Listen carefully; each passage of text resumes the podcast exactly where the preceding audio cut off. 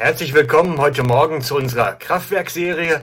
Toll bist du dabei. Toll, vielleicht schnupperst du einfach nur rein. Auf jeden Fall wird es sich lohnen für dich. Du wirst etwas ganz Wesentliches heute erfahren über die Kraft Gottes und die Kraftwirkung Gottes. Wobei ich natürlich betonen muss, dass die ganzen einzelnen Ausgaben dieser Serie aufeinander aufbauen. Das heißt, wenn du gestern den Teil 9 nicht gesehen hast, er gehört zusammen mit dem, was ich heute erzähle.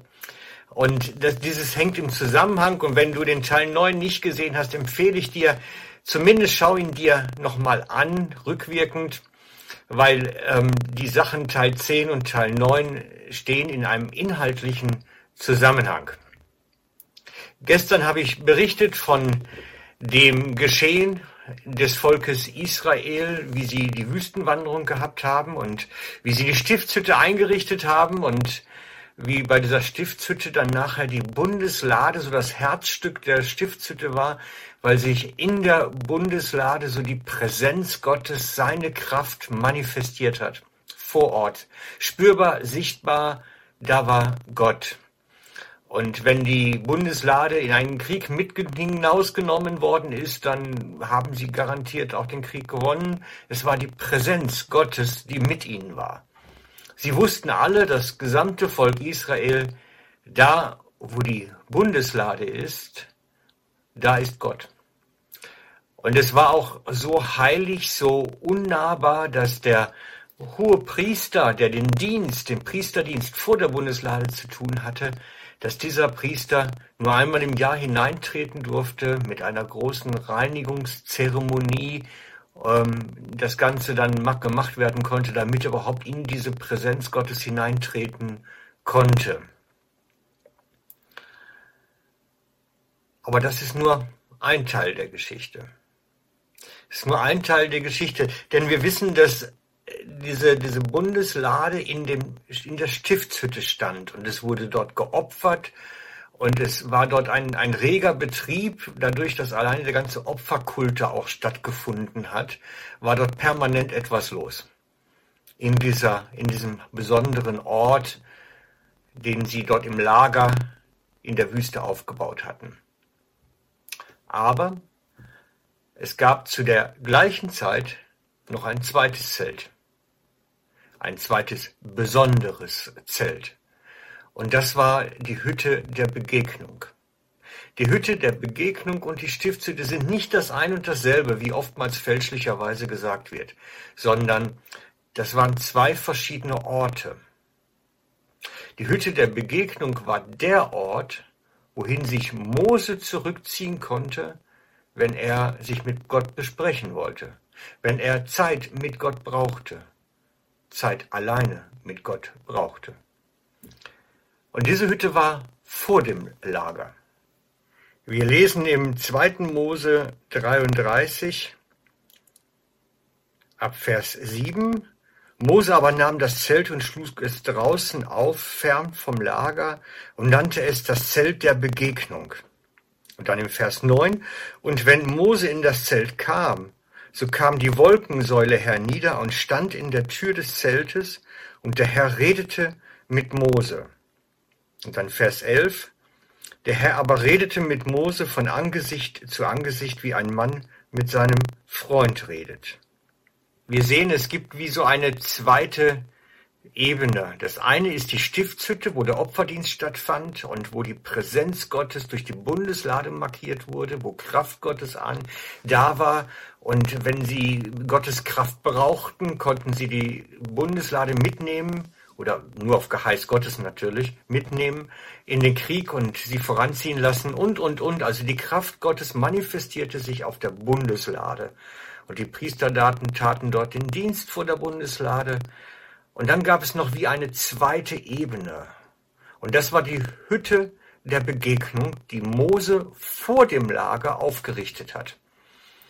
Und es war der Treffpunkt, wo Mose sich mit Gott treffen konnte. Und immer wenn Mose hineinging in, diese, in dieses Zelt der Begegnung, kam die Wolkensäule hernieder und stand im Eingang des Zeltes, so dass jeder sehen konnte, optisch sehen konnte, Jetzt ist Gott bei Mose.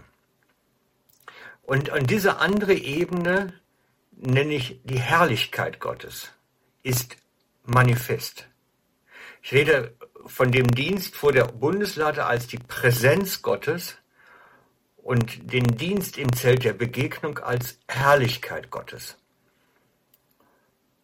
Und diese Herrlichkeit Gottes kommt, wenn Gott irgendwo jemand zu jemandem kommt, bei jemandem ist.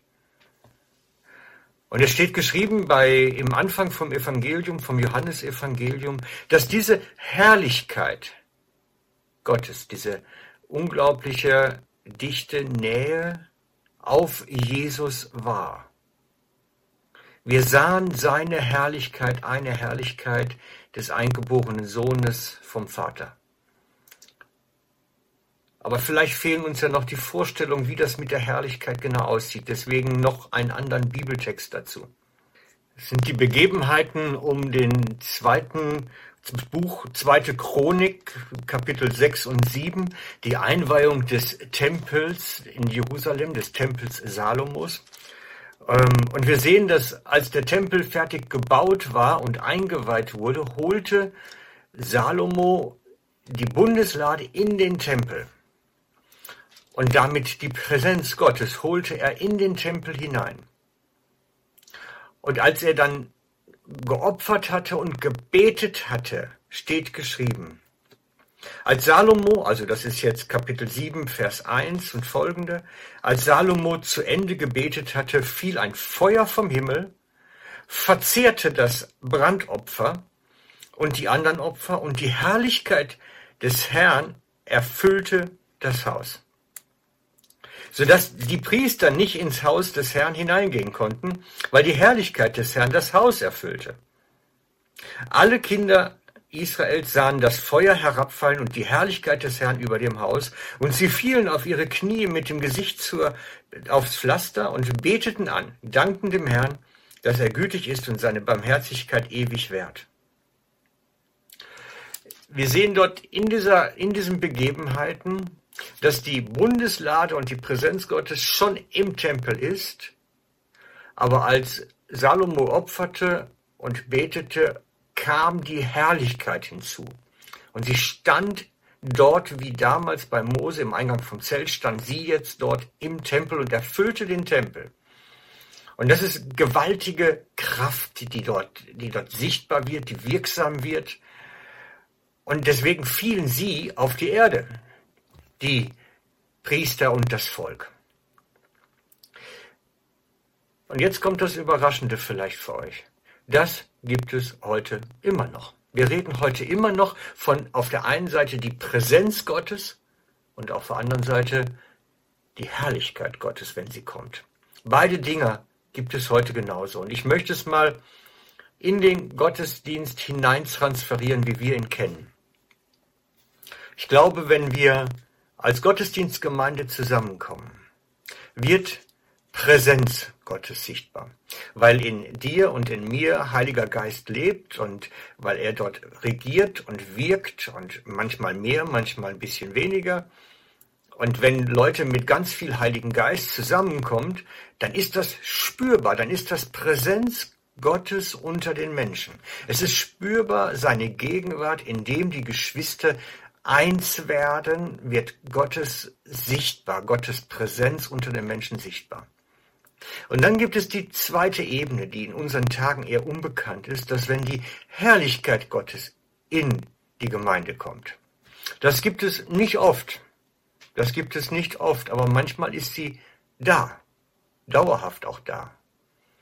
Diese Herrlichkeit Gottes. Ich habe euch ähm, ein, ein Foto mal mitgebracht. Ich zeige es jetzt. Das ist aufgenommen bei einem Gottesdienst, wo ich selber gewesen bin. Dieses, dieses helle Licht, was dort aus dem Himmel herausscheint auf die Erde, stand über der Halle. Man kann die Halle jetzt leider nicht sehen, weil der Busch davor ist, aber das ist genau über der Halle.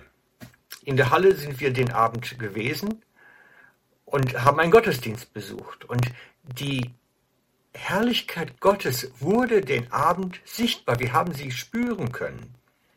Es ist wirklich eine, eine ganz besondere Atmosphäre, wenn Gottes Herrlichkeit da ist. Dieses Foto jetzt, was ich euch jetzt zeigen werde, ist ähm, in einer anderen Gemeinde aufgenommen. Auch während eines Gottesdienstes, eines ganz besonderen Gottesdienstes mit der Herrlichkeit Gottes dort vor Ort. Und wisst ihr, solche Zeichen am Himmel gibt's vielleicht hier und da, aber dass sie zeitgleich über den Orten sind, wo der Gottesdienst stattfindet, wo Gott angebetet wird, wo ihm Ehre gegeben wird, wo er verkündigt wird, diese Kombination, die ist nicht besonders häufig und von daher ordne ich es nicht als zufällig ein, sondern das Sichtbarwachen, Sichtbarwerden seiner Herrlichkeit unter den Menschen, auch heute. Und so müssen wir verstehen, dass es heute auch diese zwei Ebenen immer noch gibt. Wir haben einerseits die Präsenz Gottes durch den Heiligen Geist innerhalb der Geschwisterschaft, wenn wir einfach zusammenkommen und alle ganz viel Heiligen Geist in uns tragen. Dann, dann haben wir Präsenz Gottes da, dann ist das spürbar, ist das, ist das erlebbar. Gott ist unter uns. Und dann gibt es die zweite Ebene, wenn Gott dann kommt und sich mit uns trifft und plötzlich die Herrlichkeit unter den Menschen sichtbar wird. Und ich wünsche mir mehr von diesen Herrlichkeitsmomenten. Und ich glaube, dass wir eine Atmosphäre gestalten können, die diese Herrlichkeitsmomente fördern. Und dass es möglich ist, diese Herrlichkeit einzuladen und eine Umgebung zu schaffen, wo sie sich wohlfühlt, wo Gott sich wohlfühlt, sodass er mit seiner Herrlichkeit kommt. Wir werden dem in den nächsten Folgen noch einiges hinterher spüren, was es ausmacht, dass wir eine Atmosphäre gestalten, wo diese Herrlichkeit Gottes manifest wird, wo sie sichtbar wird. Ich würde mich jedenfalls freuen, wenn wir von diesen Momenten mehr hätten. Bis bald, euer Frank.